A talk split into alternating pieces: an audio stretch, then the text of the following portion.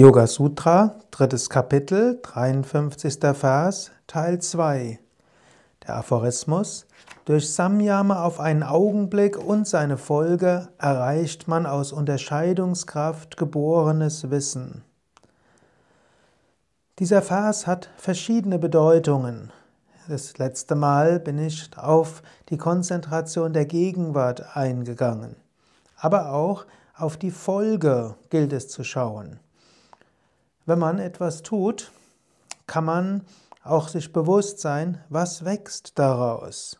Es gibt manchmal Menschen, die sind sehr, hm, ja, handeln aus einer Art Gerechtigkeitssinn, aus Prinzipientreue.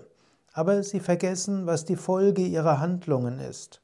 Bevor man etwas macht, kann man auch überlegen, was ist die Wirkung dieser Handlung.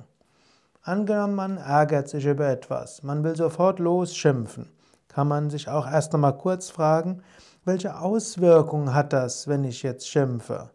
Welche Wirkung wird das haben? Ist das wirklich das, was wirklich hilfreich ist? Oder auch, es gibt diesen schönen Vers, Heyam dukam anagatam, noch nicht manifestiertes Leid sollte vermieden werden. Manchmal bist du im Begriff, eine Dummheit zu begehen, aber du blendest die Folgen aus.